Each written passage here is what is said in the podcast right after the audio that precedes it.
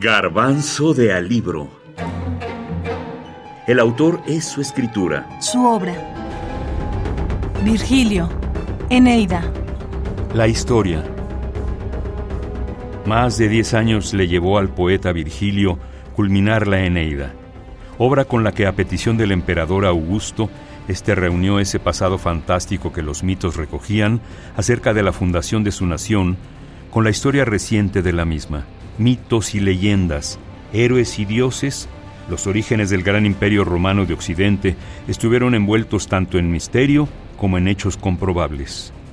Tras los eventos narrados por Homero en la Iliada y la Odisea, donde nos enteramos de los acontecimientos más importantes de la guerra de Troya y sus repercusiones, una continuación de esa historia se cierne en la Eneida, donde el protagonista e hijo de Venus, Eneas, tiene que ir en busca del destino profetizado. Él, junto con su descendencia y sus hombres, fundarán lo que años más tarde se convertiría en el Imperio Romano.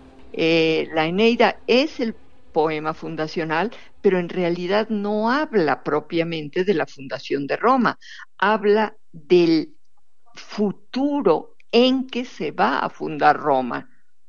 de lo que habla la Eneida realmente es de la llegada de Eneas a Italia y de su guerra contra los pueblos que están en Italia. Digo, eso en cuanto a la fundación de Roma, pues se supone que sus descendientes fundarán Roma.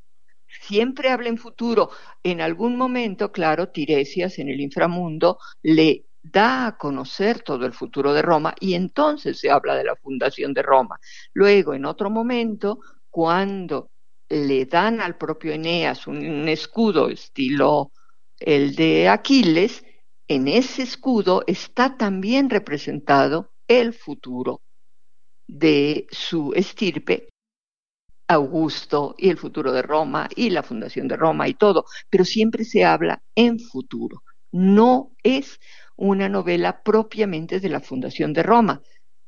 Y sin embargo lo es, sí, es, como usted dice, una obra, un poema que funda la idea de Roma sin que en él se trate la fundación de Roma. Pero sin Eneas no hubiera existido ni Rómulo, ni Roma, ni Augusto. Y eso es lo que hace, eso es lo que hace Virgilio, presentar a Eneas como una especie de personaje fundamental, como una especie de representación de la propia Roma, de Augusto, de Rómulo, y de todos los romanos que se puedan imaginar. La maestra Patricia Villaseñor Cuspinera nos recuerda que es en la Eneida donde se relata la caída de Troya. En el libro segundo dice, nos enteramos desde que los troyanos ven por primera vez el famoso caballo hasta el momento en que Eneas sale huyendo de la propia Troya. Con su padre y con su hijito y con los dioses, es decir, llevando con él mismo la tradición, el pasado y el futuro de Troya, pues, que se va a convertir en Roma.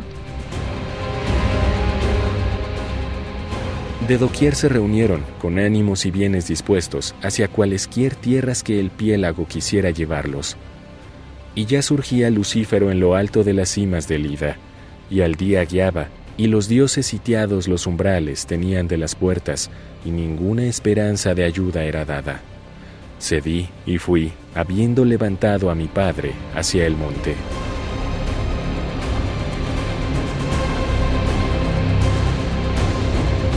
Virgilio, Eneida, versión de Rubén Bonifaz Nuño.